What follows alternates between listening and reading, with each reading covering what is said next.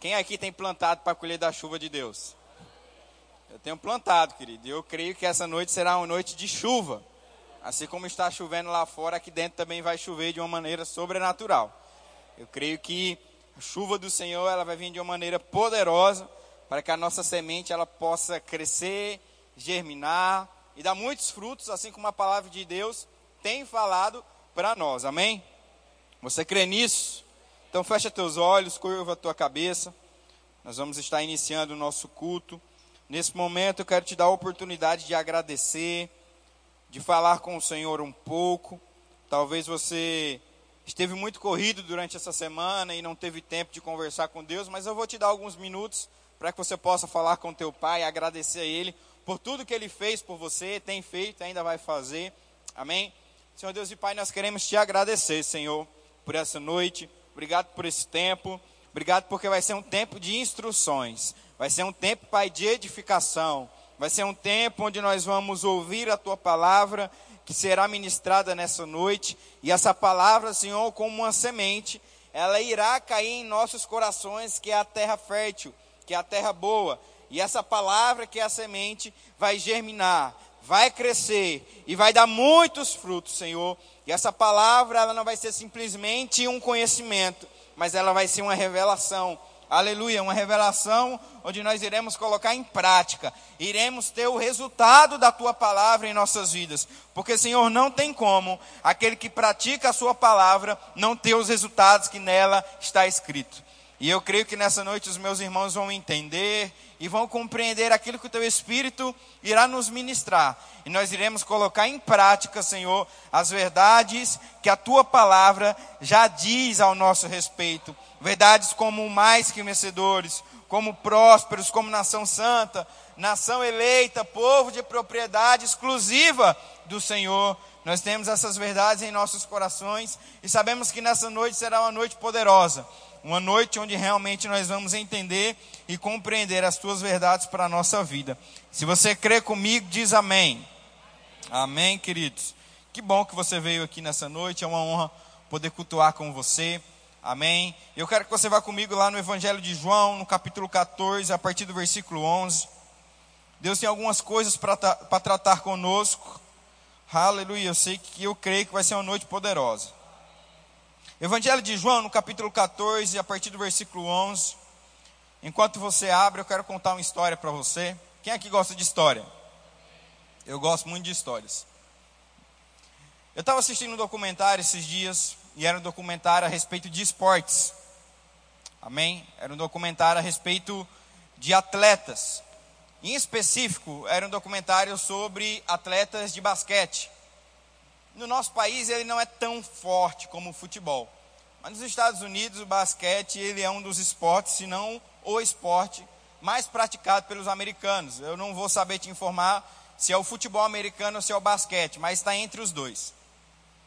E eu estava vendo o um documentário, porque nesse documentário falava a respeito de uma empresa onde ela criou uma substância que desenvolve um hormônio de crescimento em pessoas.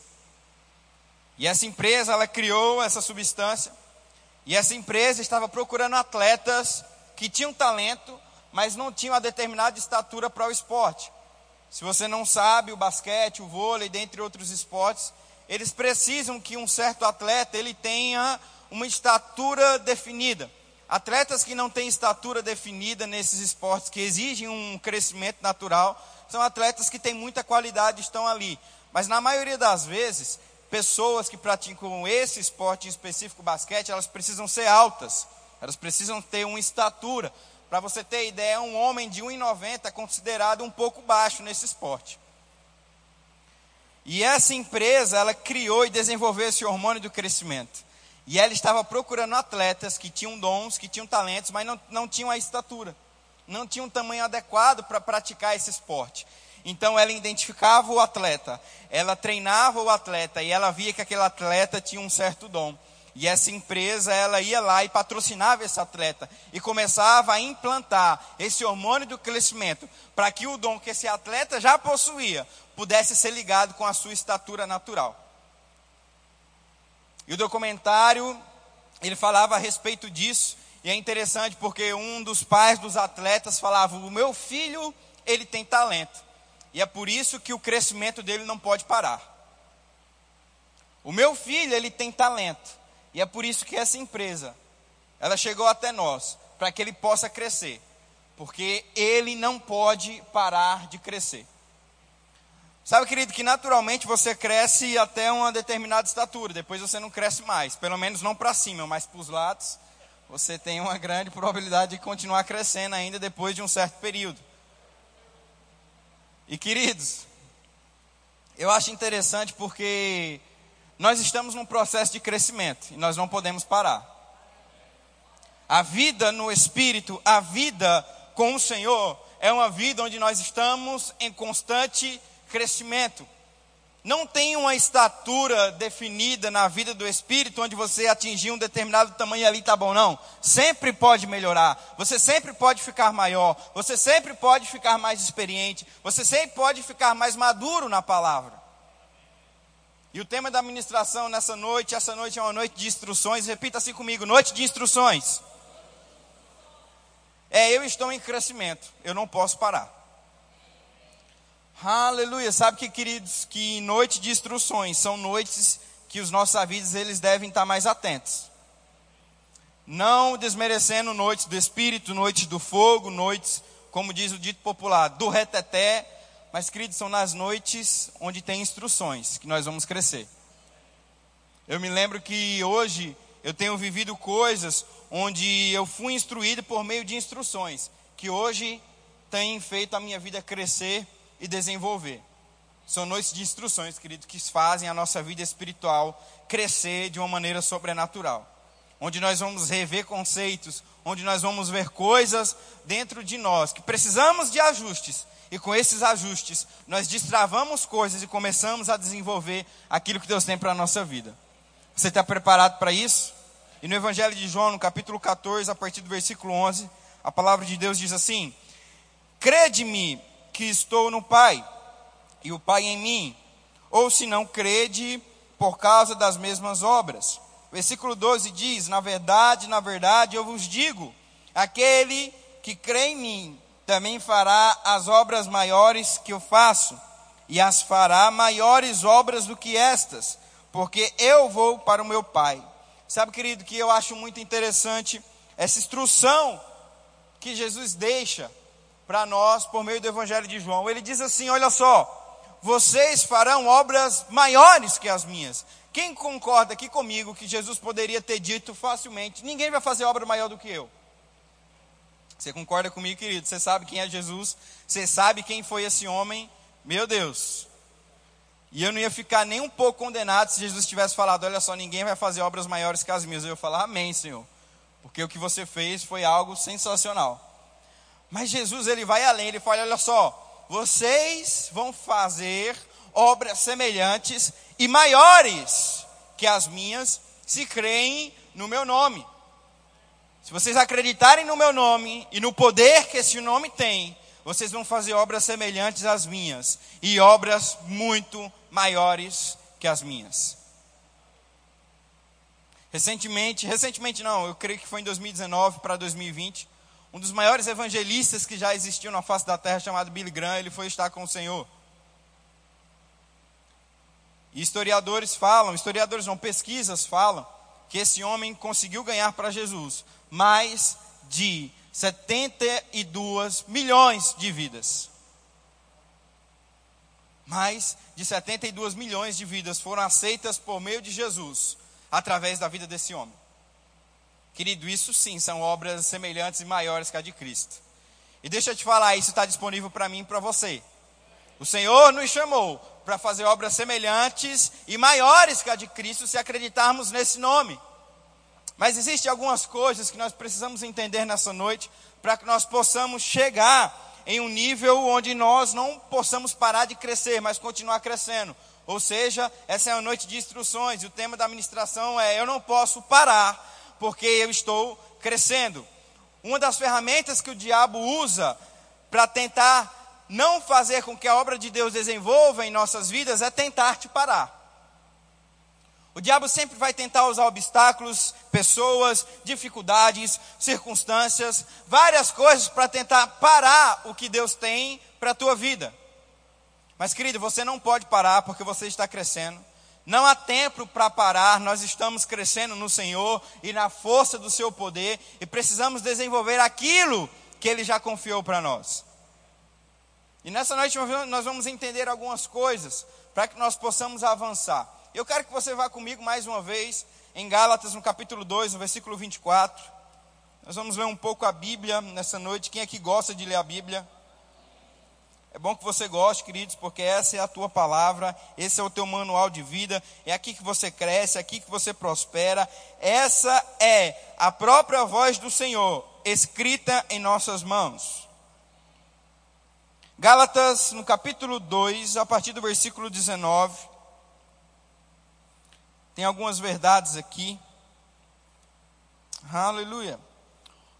A palavra de Deus diz assim em Gálatas, no capítulo 2, a partir do versículo 19: Porque eu, pela lei, estou morto para a lei, para que eu possa viver para Deus.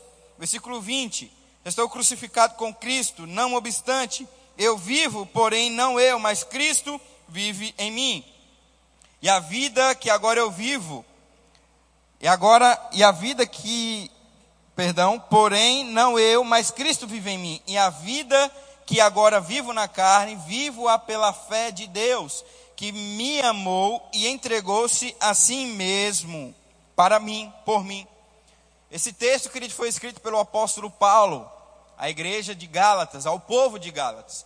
E eu não sei se você sabe, mas essa carta de Gálatas, ela foi uma carta de repreensão, foi uma carta de instrução. Porque aquele povo, ele tinha, eles tinham se perdido na fé. Aquele povo tinha se perdido no que era o verdadeiro evangelho.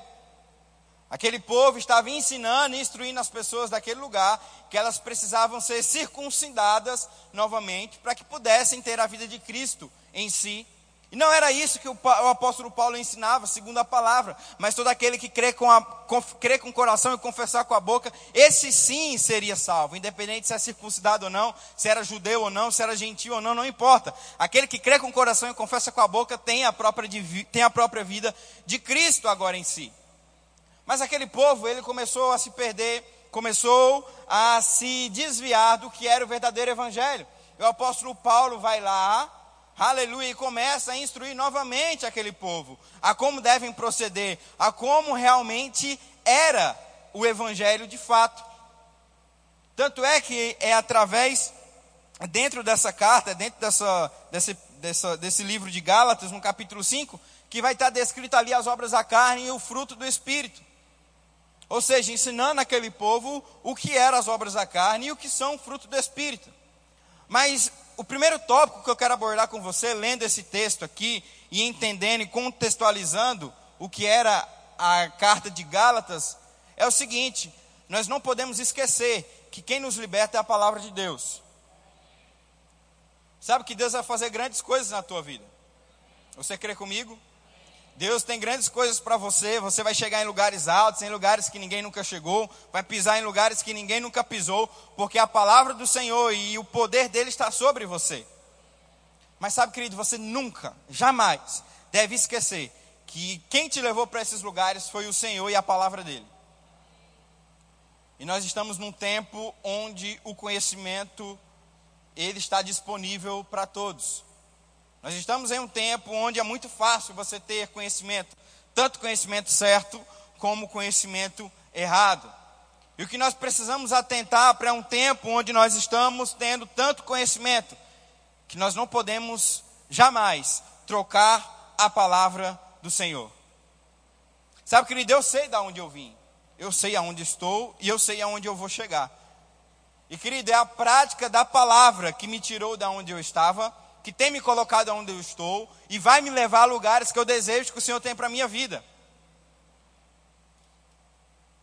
Nós não podemos, de forma alguma, trocar a palavra de Deus por nada.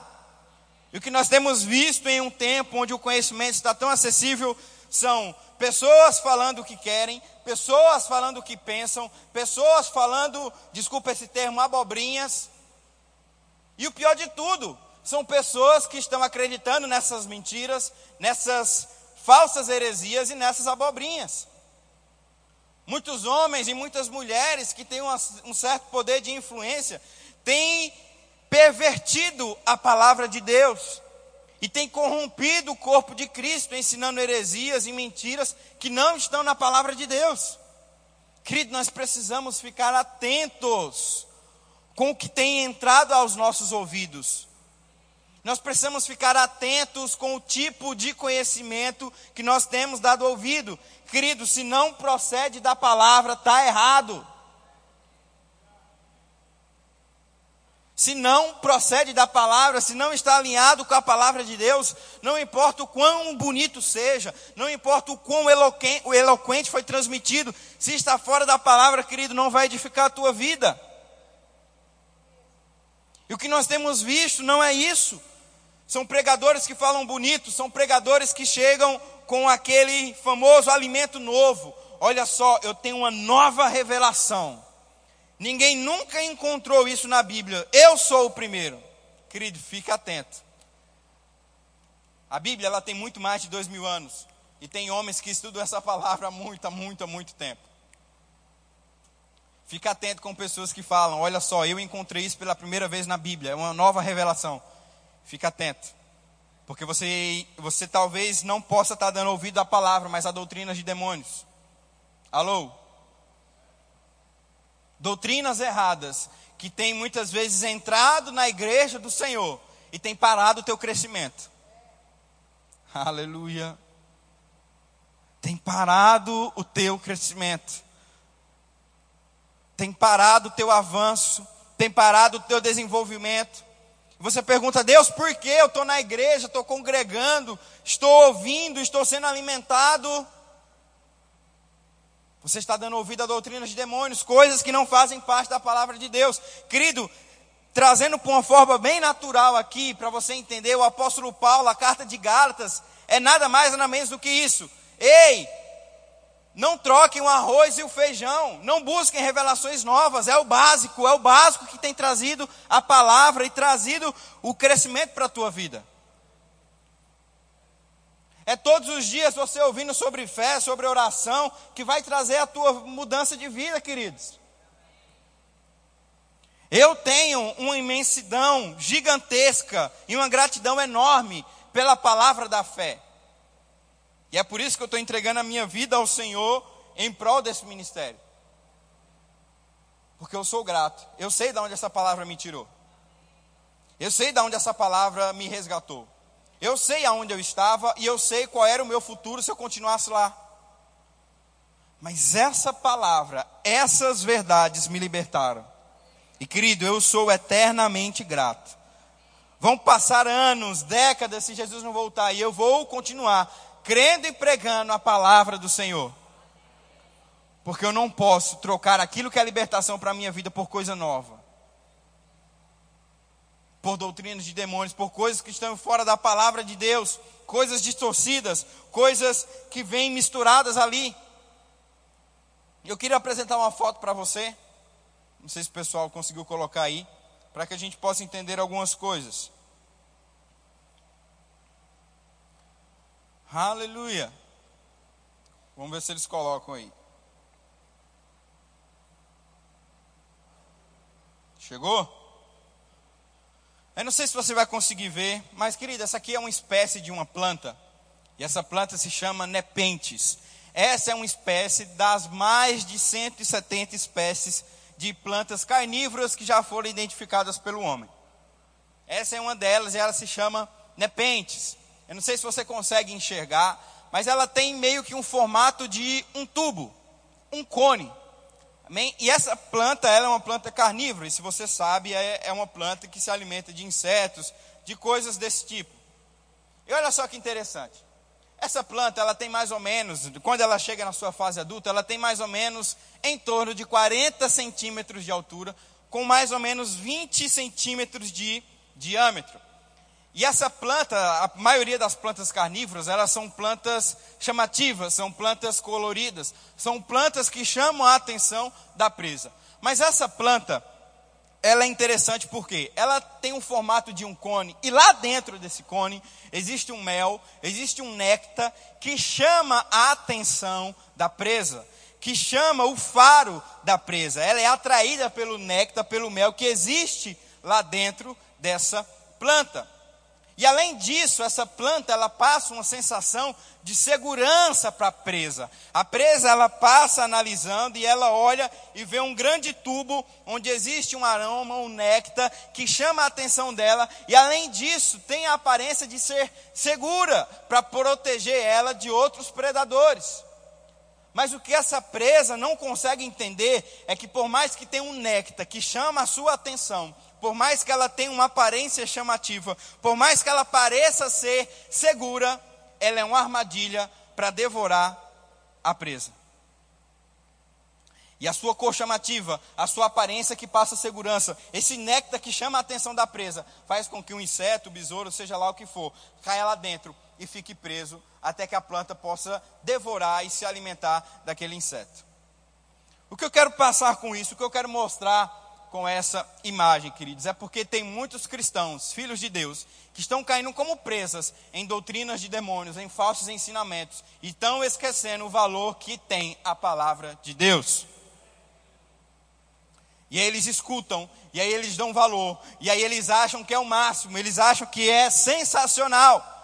Mas, querido, não passa de uma armadilha onde o diabo tem pegado e não são poucos, tá? São muitos cristãos e eles a morte espiritual, paralisado, paralisado a vida deles e o crescimento deles. Existem filhos de Deus que estão atrofiados, não conseguem mais crescer, porque estão dando ouvidos a ensinamentos, a pregações, a coisas que não procedem da palavra de Deus. Querido, nós precisamos estar atentos com o que temos ouvido, com o que, com o que temos visto e com o que temos dado ouvidos. Porque se não procede da palavra, meu irmão, você tem que sair fora. Se não procede da palavra de Deus, você tem que jogar fora. Uma das maiores coisas que tem sido ensinadas aí nesse tempo, principalmente nesse tempo pós-pandemia, é que você não precisa congregar. Você não precisa vir à igreja. Você pode ficar em casa, cultuando ao Senhor, sendo alimentado espiritualmente naquele local. Fica tranquilo. E aí eles pegam textos bíblicos, fora de contextos, onde não trazem uma firmeza na palavra para estimular pessoas. Olha só, para de ir à igreja, você não precisa ir mais à igreja, não precisa mais cultuar, não precisa mais congregar. E pasmem, queridos, muitas pessoas têm caído nesse tipo de ensinamento. Você não precisa mais trazer a tua oferta, você não precisa mais trazer o teu dízimo, já acabou esse tempo. E pessoas não conseguem entender que não se trata, como eles usam a expressão, de encher a igreja de dinheiro ou o bolso do pastor de dinheiro, mas é um princípio bíblico que tem sido anulado da vida das pessoas e elas não têm mais conseguido prosperar, porque não praticam mais um princípio, porque ouviram um ensinamento, uma pregação de demônios onde a palavra de Deus é prova. Querido, você está aqui? Você consegue entender essas verdades? Você consegue entender o quão importante isso é? Nós precisamos estar firmados na palavra de Deus, ao ponto de não sermos corrompidos por essas coisas. Queridos, isso aqui é o alicerce da nossa vida, é isso aqui é a nossa base. Isso aqui não é simplesmente um livro escrito por homens que não tinham nada melhor para fazer, não, queridos. Isso aqui é a própria inspiração de Deus. E revelação para a nossa vida, onde vai nos trazer crescimento e uma vida de sucesso aqui na terra. É a própria palavra de Deus falando conosco nesse livro. A nossa luta não é contra carne nem sangue, mas é contra principados e potestades. Querida, essa aqui é a nossa arma, essa aqui é a nossa defesa, a palavra de Deus é a nossa espada. A palavra de Deus é a única, é a única arma, é o único instrumento de arma que não mata, mas traz vida. Onde ela atira e não mata, mas traz vida ao casamento, traz vida à família. Essa é a palavra do Senhor. E o que o diabo mais tem feito em um tempo onde o conhecimento está tão acessível é corromper a própria palavra de Deus. É roubar o conhecimento, é fazer com que a semente da palavra ela não caia no seu coração, que é uma terra boa, uma terra fértil e germine, como, é como o Senhor nos instrui. E nós precisamos de estar atentos a tempos como estes.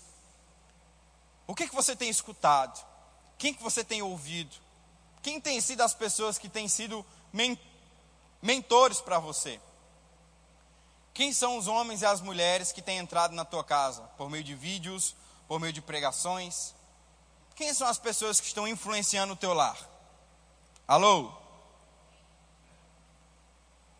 Eu vou te contar uma experiência sobre influência, sobre unção. Quando eu era mais novo, eu gostava de escutar muito um pregador. E eu falava, quando eu crescer, eu quero ser igual a ele. Eu quero pregar igual a ele, eu quero ensinar como ele. Ele era a minha inspiração de vida. Mas quando eu cresci, e eu fiquei sabendo de algumas coisas, aquele pregador ele cometeu alguns erros na sua vida, erros relacionados a dinheiro, onde corrompeu o seu caráter, não foram uma, nem duas, nem três, foram várias vezes. Infelizmente, aquele homem, ele foi removido do ministério onde ele participava, mas continuou pregando e ensinando e fazendo coisas desse tipo. E querido, eu comecei a ouvir aquele homem novamente, mesmo sabendo dessas verdades mesmo sabendo dessas verdades. E ele começou a entrar em uns pensamentos meio, meio esquisitos, meio fora da palavra. Só que eu gostava muito dele, eu gostava muito da forma como ele ensinava e como ele pregava. E eu falava para mim mesmo: não, não, não. Eu vou pegar só o que é bom. O que não presta, eu, eu, não, eu não vou dar ouvidos, mas eu vou ficar lá só ouvindo o que é bom. O que prestar, eu pego para mim. O que não prestar, eu deixo de lado. E queridos, até que eu percebi que algumas coisas da vida daquele homem estavam passando por mim por meio de influência e de unção. E algumas coisas não começaram a fluir na minha vida de uma maneira que eu gostaria. Eu fui orar ao Senhor e perguntar o que estava acontecendo. E Ele falou: Você está dando influência a pessoas erradas. Eu falei, como assim, Senhor, a pessoas erradas? E ele me disse: Olha só, você tem que parar de ouvir aquele homem. Aquele homem não mudou, aquele homem continua fazendo as mesmas coisas, com as mesmas práticas. E a influência que ele tem está passando sobre a sua vida e a vida de todos aqueles que o escutam e o acompanham. Eu falei, Senhor, não tem como. Eu separo, eu pego o que é bom e deixo o que é ruim de lado. E o Senhor falou para mim tem como separar um veneno de uma comida que está misturada?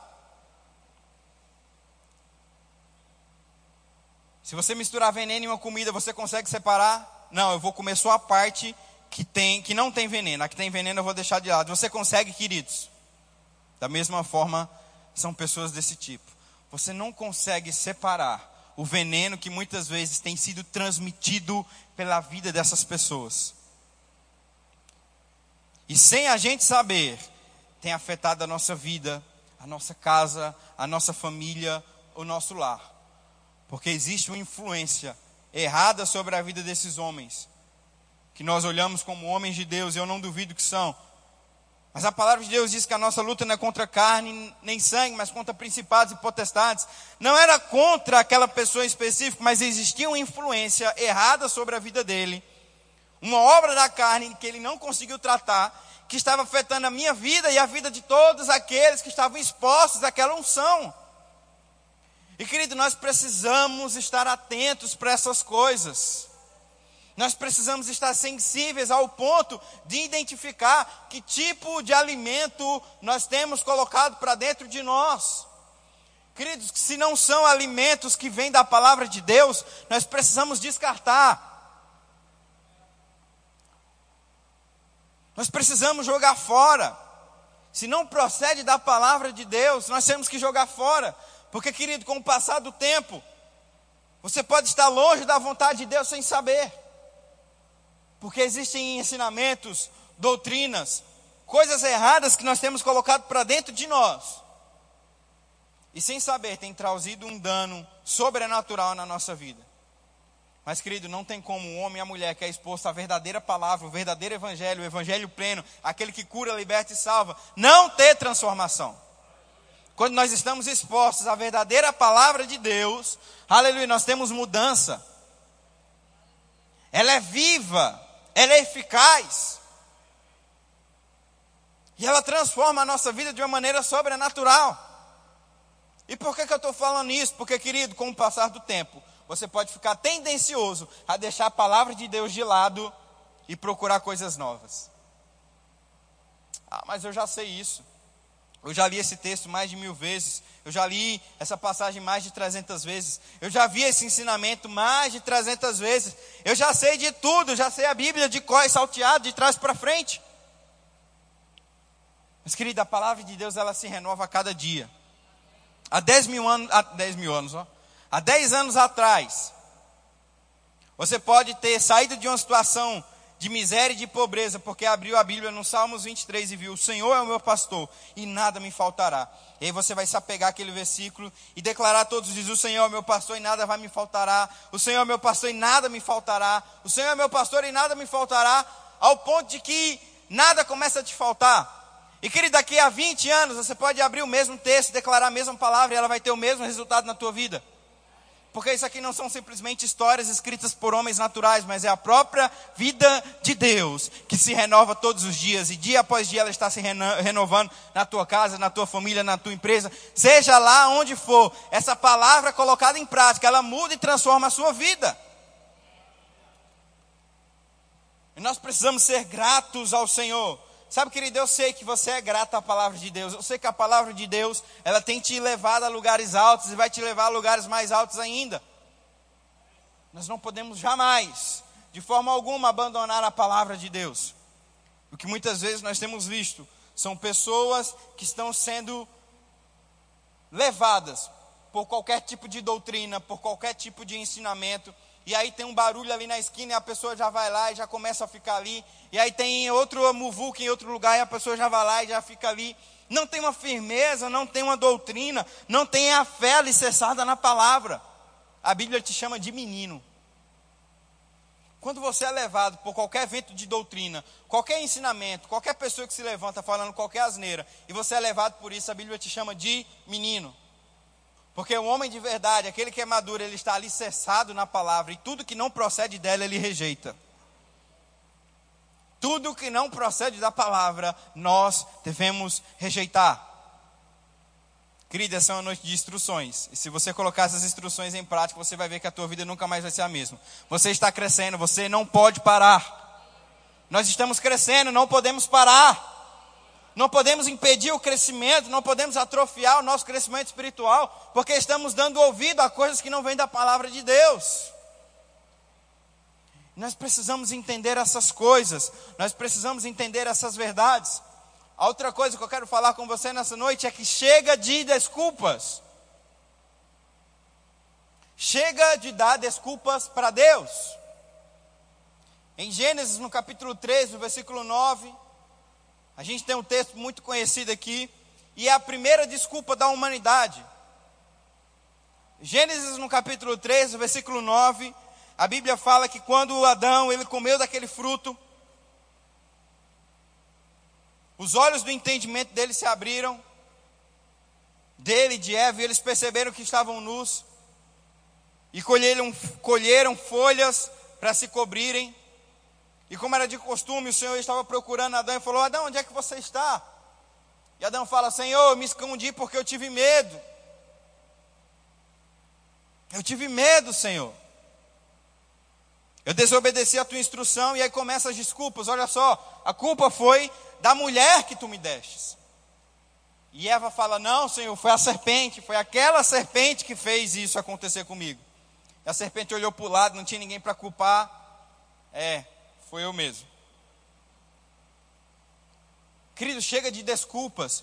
Muitas vezes nós estamos dando tantas desculpas para o Senhor, tantas desculpas para o Senhor. Eu não posso agora, e é isso e aquilo, e sem perceber, muitas vezes nós estamos enchendo o Senhor de desculpas. Querido, Deus tem levantado um exército forte nesse tempo. Ele precisa de um exército fiel e de pessoas que ele possa contar. Eu vou te contar uma história que está lá em 1 Samuel, no capítulo 15. Vai falar a respeito de quando o Senhor saiu, se retirou de Saul. Saul ele foi o primeiro rei de Israel. O povo clamava e pedia um rei, e o Senhor atendeu o, o, o, a oração do povo e deu um rei a Israel. E esse rei foi Saul. E a Bíblia fala que Saul ele tinha um coração íntegro, tinha um coração bondoso. A Bíblia fala que quando Saul ele foi ungido como um rei, ele não se encheu de soberba, mas era um coração humilde, onde ele dizia: Meu Deus, eu não sei se eu sou capaz, eu não sei se eu consigo, será que realmente eu sou o rei? E era um coração humilde, um coração que era temoroso a Deus.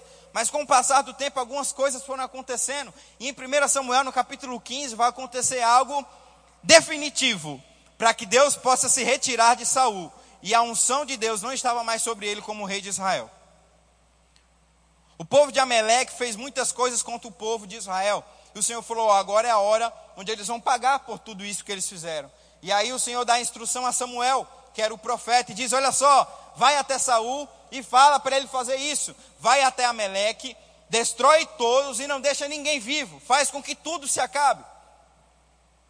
E Samuel dá essa instrução a Saul. Saul pega os seus homens e vai lá, arma uma emboscada ao povo de Ameleque e vence aquela batalha. Mas o Senhor foi muito claro a Samuel e Samuel foi muito claro a Saul, dizendo: Olha só, não deixa nada. 1 Samuel, no capítulo 15, a partir do versículo 1, vai ter essa história. Não deixa nada. Não é para deixar nada lá.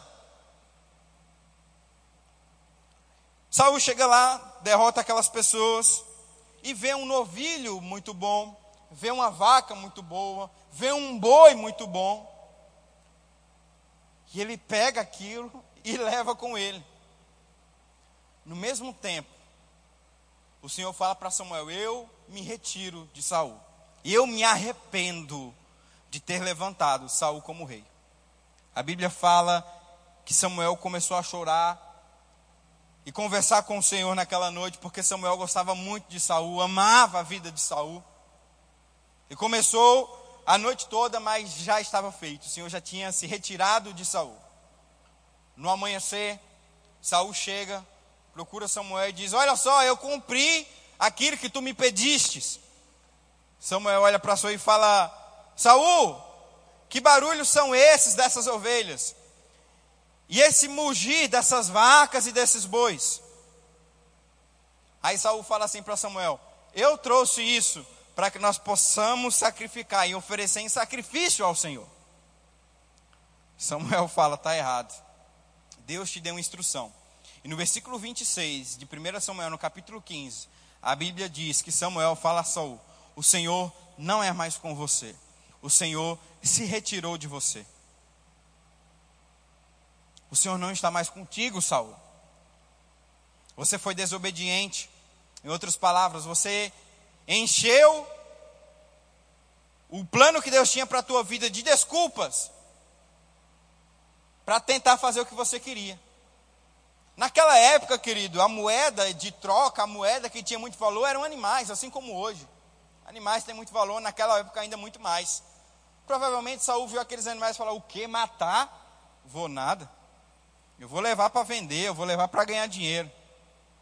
Quando Samuel enquadra Saul, ele fala: Não, não, era para sacrificar, eu vim sacrificar.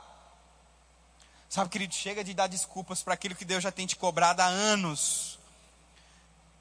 O Senhor, Ele é o Todo-Poderoso, o Criador dos céus e da terra, o Alfa, o Ômega, o princípio e o fim. Ele não precisa de ajuda, meu irmão. Se Deus falou, você tem que obedecer. Pronto, acabou.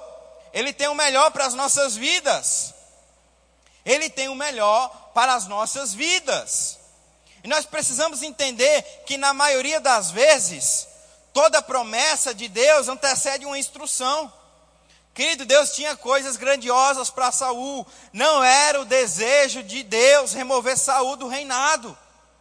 Mas Saul começou a não cumprir algumas instruções que Deus tinha para a vida dele, com desculpas.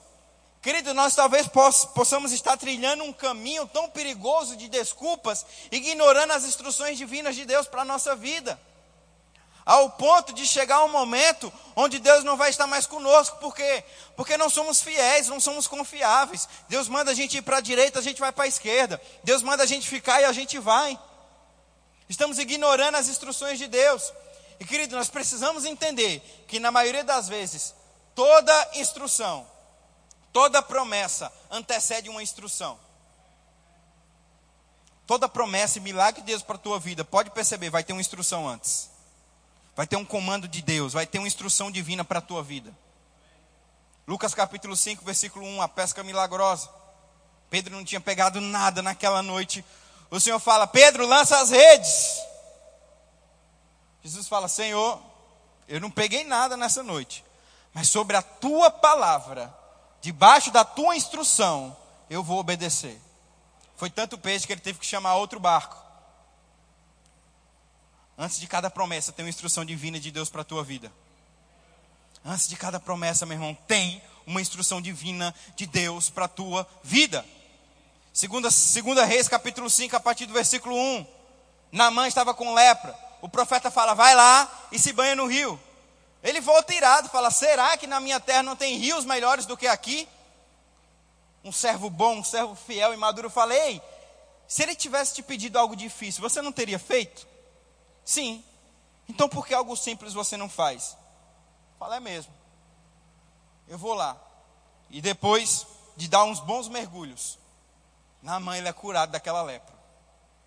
Querido, antes de cada milagre tem uma instrução divina de Deus. Talvez você não esteja vivendo alguns milagres, porque Deus já liberou algumas instruções. Você não tem cumprido essas instruções. Gênesis no capítulo 12, a partir do versículo 1, o Senhor fala para Abraão: sai da tua terra, do meio da tua parentela, e vai para a terra que eu vou te mostrar. Aí depois ele começa: Eu farei de ti uma grande nação. Quem te amaldiçoar vai ser amaldiçoado. Quem te abençoar vai ser, vai ser abençoado. Você vai ter uma grande nação. Mas antes dele dar as promessas, ele deu a instrução: sai da tua terra, do meio da tua parentela e vai para a terra que eu vou te mostrar. Gênesis no capítulo 2, a partir do versículo 1. Nós precisamos entender algumas verdades, queridos. Antes de cada instrução, existe uma promessa de Deus para a nossa vida. E antes dessa promessa acontecer, tem uma instrução divina, tem uma instrução do Senhor. Querida viúva de Serep, tem 1 Reis, no capítulo 17, no versículo 8. Um pouco de farinha, um pouco de azeite, não tinha mais nada para ela. Chega o profeta e dá a instrução: olha só, dá para mim primeiro. Ela obedece.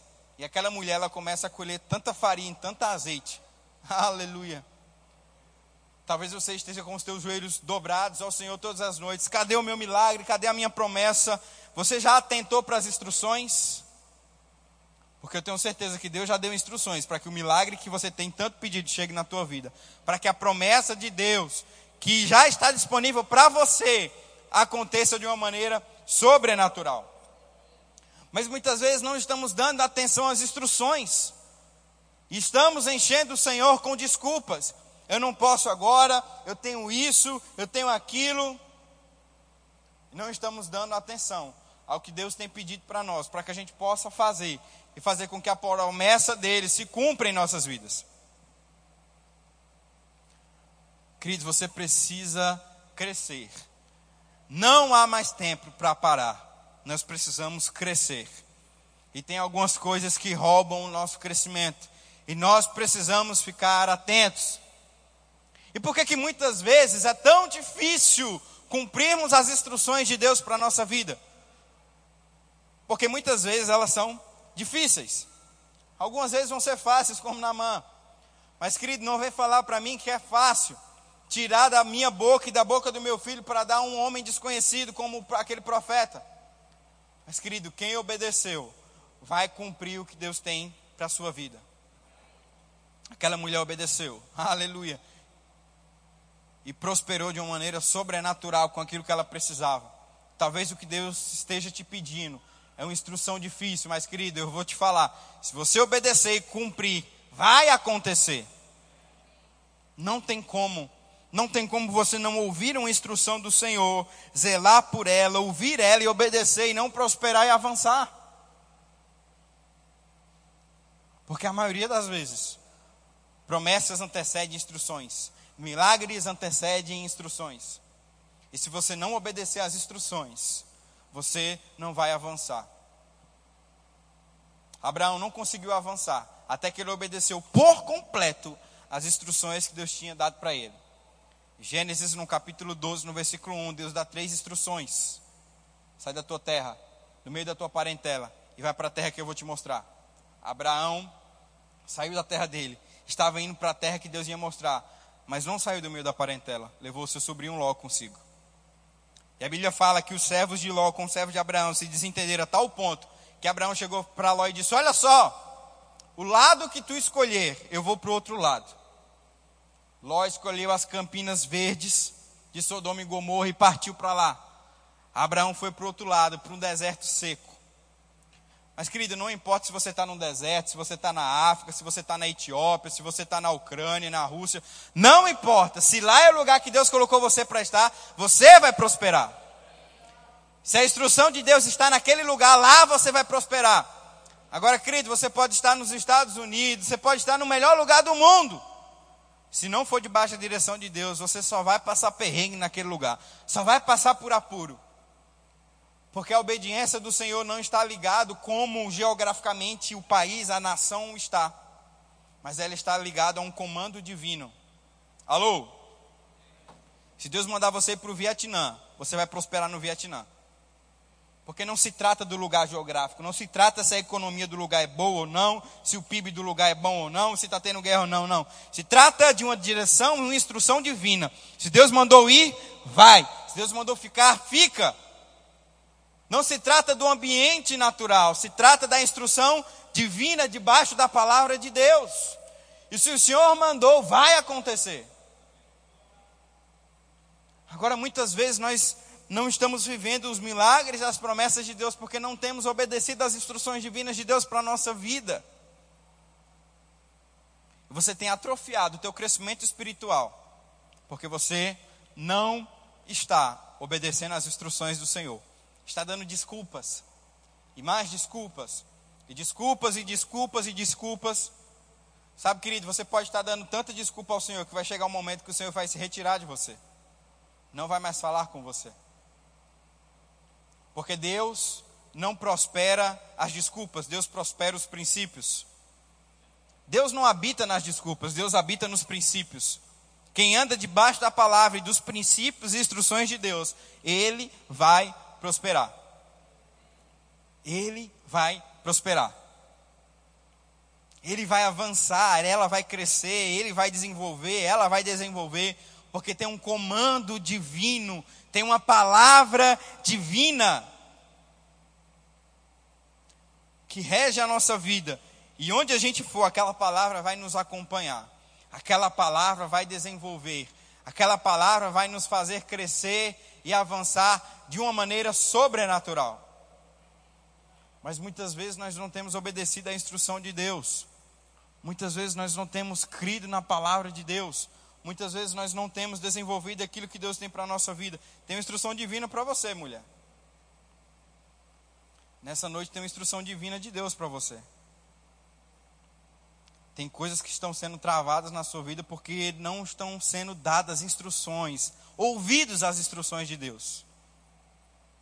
Mas se nessa noite você colocar essas verdades no teu coração, você vai ver que um destravar de Deus ele vai operar na sua vida de uma maneira sobrenatural. E é um ajuste simples. É um ajuste simples.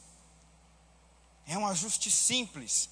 Sabe que muitas vezes o que tem impedido o fluir de um rio são pequenas sujeiras. Que quando elas são retiradas daquele local, o rio flui com uma violência sobrenatural. Declaro que vai fluir violentamente a vontade de Deus sobre a tua vida porque nessa noite você vai dar ouvido às instruções de Deus para você. Querido, tem instruções sendo liberadas nessa noite. Se nós não atentarmos, nós não vamos crescer. Aleluia. Deus não quer que você continue passando por isso que você está passando. Deus não quer que você continue passando por essa dificuldade, por esse problema. Ei, tem uma promessa, um milagre disponível para você. Mas sem a obediência da instrução não vai acontecer. Deus está lá só esperando para liberar. A partir do momento que você obedece a instrução, ele solta. Senhor estava todo o tempo ali só esperando com que Abraão obedecesse de fato a instrução. Quando ele soltou o meu irmão, foi um destravar de Deus na vida de Abraão. Ele prosperou, ele enriqueceu, ele teve o filho que o Senhor planejou para ele, as coisas aconteceram de maneira sobrenatural. Às vezes é uma pequena fagulha que tem impedido o agir de Deus na tua vida, mas nessa noite eu declaro que todo entulho, toda sujeira vai sair e o rio poderoso de Deus vai fluir sobre você. Aleluia! Aleluia! Eu creio nisso, queridos, porque Deus tem levantado um grande exército, e esse exército precisa ser um exército firmado na palavra, um exército que não tem mimimi, um exército que não tem desculpinha, mas um exército que é obediente ao Senhor, ao ponto dele falar uma vez só e a gente obedecer. Dele falar conosco pelo seu espírito e a gente obedecer de fato. Não importa o que seja, tamanho dificuldade, vamos obedecer. Porque, querido, quando nós temos a consciência de eternidade, oh meu Deus, aleluia, tudo isso aqui não passa de algo fictício, de algo inútil. Carro, casa, roupa, meu Deus, tudo isso é inútil comparado à eternidade. E muitas vezes você tem se apegado a instruções. É meu carro, é minha casa, é o meu relógio, é a minha roupa. Querido, maior é o Senhor que está sobre nós. Você acha que Deus precisa do teu carro? Você acha que Deus precisa da tua casa? Da tua roupa, do, das tuas bijuterias? Isso que você chama de valioso, Deus pisa no céu com os anjos e os arcanjos lá. Deus não quer isso não, meu irmão. Deus ele quer te prosperar. Deus quer fazer você crescer de uma maneira sobrenatural. Mas a gente está apegado a essas coisas e desobedecendo as instruções. E Deus lá, meu Deus, quanta coisa eu tinha para ele, para ela, e ele está pego a essas coisas naturais. Mas quando a gente segue a instrução de Deus, aleluia, é um fluir sobrenatural de Deus. É um fluir de uma maneira sobrenatural. E vem de onde você menos espera. É uma ligação de quem você nem conhece. É, uma, é, um, é um destravar sobrenatural. E você fala, só poderia ter sido Deus mesmo. Aleluia. E nós precisamos entender essas verdades, queridos. Nós precisamos dar atenção a essas coisas. Eu queria chamar o louvor e por último, aleluia. Eu quero ler mais um texto com você, que está lá em 1 Timóteo 4,2. Diga assim comigo, Deus é bom. Aleluia. 1 Timóteo capítulo 4, no versículo 2. Aleluia. Aleluia. Como Deus é bom. Como Deus é bom. Aleluia. Nós estamos em um processo de crescimento constante, queridos, e nós não podemos parar. O diabo tem usado algumas coisas para nos parar. E a primeira coisa que nós não podemos esquecer é: não esqueça da base, não esqueça do alicerce. Isso vai ser fundamental para o crescimento. Chega de desculpas, obedeça às instruções de Deus e você vai ver o poder dele desenvolver sobre você.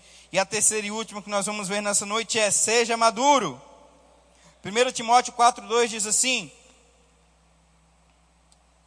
Aleluia. Queridos, eu creio que é 2 Timóteo, perdão.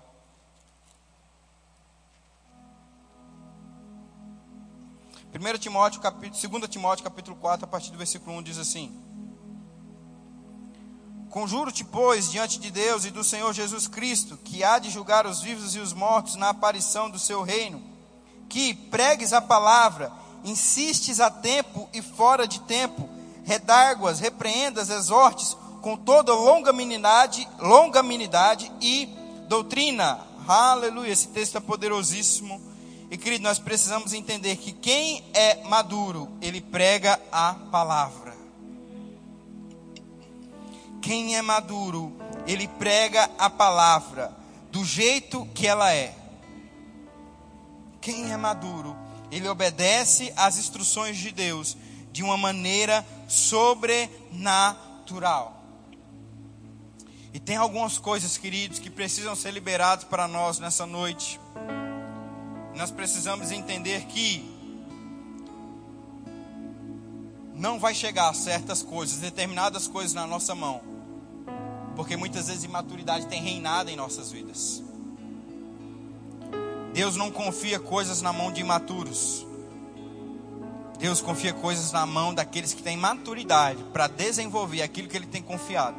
O plano que Deus tem para a tua vida é gigantesco. O plano que Deus preparou e reservou para você é algo sobrenatural. Mas enquanto você não está maduro, Deus não tem como entregar na totalidade aquilo que você precisa. A palavra de Deus diz que enquanto o herdeiro ainda é um menino, nada se difere de um escravo.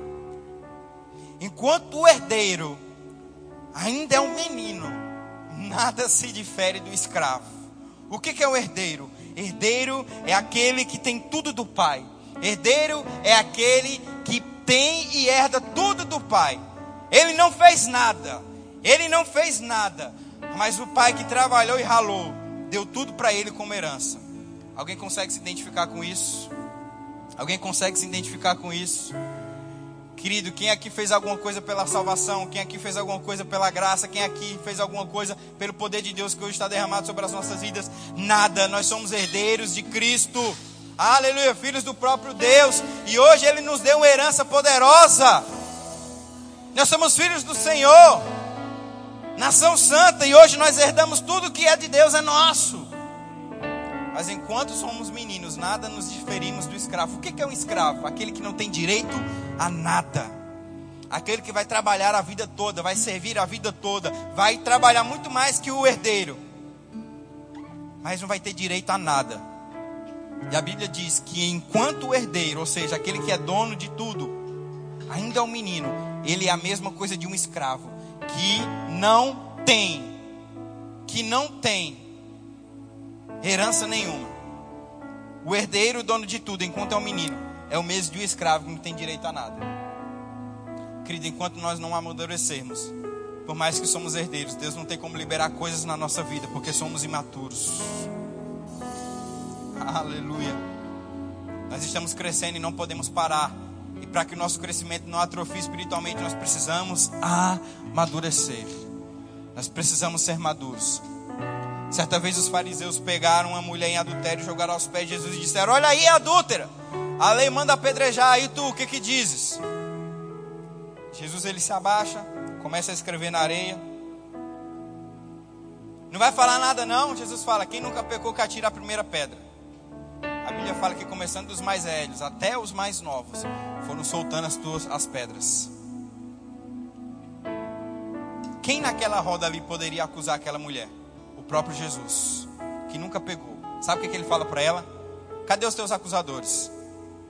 Tem nenhum. Nem eu vou te acusar. Vai embora e não pegues mais. Queridos, até o próprio Jesus, que naquele momento tinha o direito de acusar, não acusou, porque nós continuamos imaturos. A Bíblia fala que começando dos mais velhos até os mais novos. Ou seja, quem é maduro entende rápido e pega as instruções de Deus. Mas aquele que é menino continua com as pedras nas mãos. Aleluia. Hoje é noite de jogar as pedras no chão e amadurecer ao ponto de crescermos no Senhor. Aleluia. Tem muita coisa travada, tem muita coisa que precisa ser destravada na tua vida. Larga as pedras, solta as pedras. Entende que quem é maduro não precisa estar acusando nem julgando ninguém, mas começa a ser liberado pelo Senhor e pelo poder dele, por meio da maturidade. Quando você entender, querido, e começar a chegar a maturidade para a tua vida, você vai ver que Deus vai começar a liberar, por meio de processos, o plano divino dele para a tua vida. Mas enquanto você ainda é um menino, ainda continua com as pedras nas mãos, Deus não tem como liberar coisas para a nossa vida. Aleluia. Eu me lembro de experiência de quando eu era mais novo. O meu pai me ensinou a dirigir com 14 anos. E o meu pai, ele sempre foi um cara muito ponta firme. Ele falou: Você só vai dirigir quando você tiver 18 anos. Meu amigo, aqueles 4 anos pareciam 40. E não chegava nunca, e não chegava nunca.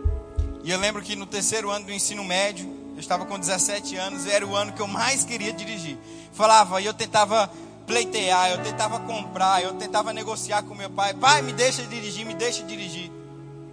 Não, só quando você fizer 18. E aí eu falei, e por que você me ensinou tão novo? Ele falou, porque você não parava de encher o meu saco. Agora aguenta aí. E querido, ele me ensinou a dirigir naqueles Corsa Classic, volante duro, câmbio manual, meu amigo. Ele era um sedanzão grande assim, feio. E eu falava, meu Deus, se eu aprendi dirigindo isso aqui, eu vou dirigir qualquer coisa. E eu lembro que quando a gente terminar de dirigir, meus braços chegam a sair inchados, assim, de tanta força que eu colocava para virar, para ir para outro lado. E esses dias eu me peguei meditando nessa experiência. E eu falei, Deus, por que, que eu queria tanto dirigir? Né? E eu comecei a meditar e a trazer a memória. E eu lembro que eu queria pegar o carro. Não era para poder ajudar alguém, ou pegar minha mãe no mercado que estava com as compras, ou abastecer o carro para meu pai, ou levar o carro na manutenção, ou calibrar o pneu, ou lavar o carro, coisas desse tipo. Eu não queria o carro para isso. Mas eu queria para aparecer na escola de carro. Mostrar para os meus amigos, mostrar para todo mundo que eu estava de carro. E eles voltando a pé ou de bicicleta e eu lá de carro. Menino, imaturo. Não estava preparado. Depois maturidade chegou. Carro é manutenção, carro é gasto. É você precisa estar atento e seguro, porque você pode acabar com a tua vida, acabar com a vida de outras vidas. Mas querido, eu era imaturo, eu não sabia dessas coisas, eu era menino. E é por isso que não foi liberado para mim, graças a Deus pela maturidade do meu pai, que percebeu que eu era imaturo naquele tempo. Querido, tem coisas. Imagina só se ele dá o carro na minha mão e eu caio na pilha dos meus amigos, saio à noite, vou querer fazer alguma coisa, sei lá, do tipo, machuco alguém, firo alguém, me firo. Querido, tem coisas que Deus não libera para a tua vida porque tu é tão imaturo que tu vai botar tudo a perder. Se Deus jogar na tua mão, você é tão imaturo que você vai colocar tudo a perder o plano dele. Mas à medida que você vai amadurecer, amadurecendo como? Sendo fiel à palavra, não negociando a visão, aquilo que Deus escreveu, não dando desculpinha, mas sendo fiel no pouco, sendo fiel no pouco, nas pequenas instruções. Deus vai vendo, rapaz, tá maduro está pronto para eu liberar certas coisas. Deus começa a liberar coisas grandes, porque agora você tem maturidade para poder administrar e não colocar tudo a perder, mas ser uma bênção para você e para outros. Oh, aleluia, é tempo, queridos, de pararmos de sermos imaturos. E maturidade não está ligada à idade, está ligada a tempo de intimidade com Deus. Quanto mais tempo você tiver com a palavra do Senhor, mais maduro você vai ficar. Quanto mais íntimo do Senhor você for, mais maduro você vai ficar. Eu quero que você possa ficar de pé. Aleluia, nós vamos adorar mais um pouco ao Senhor.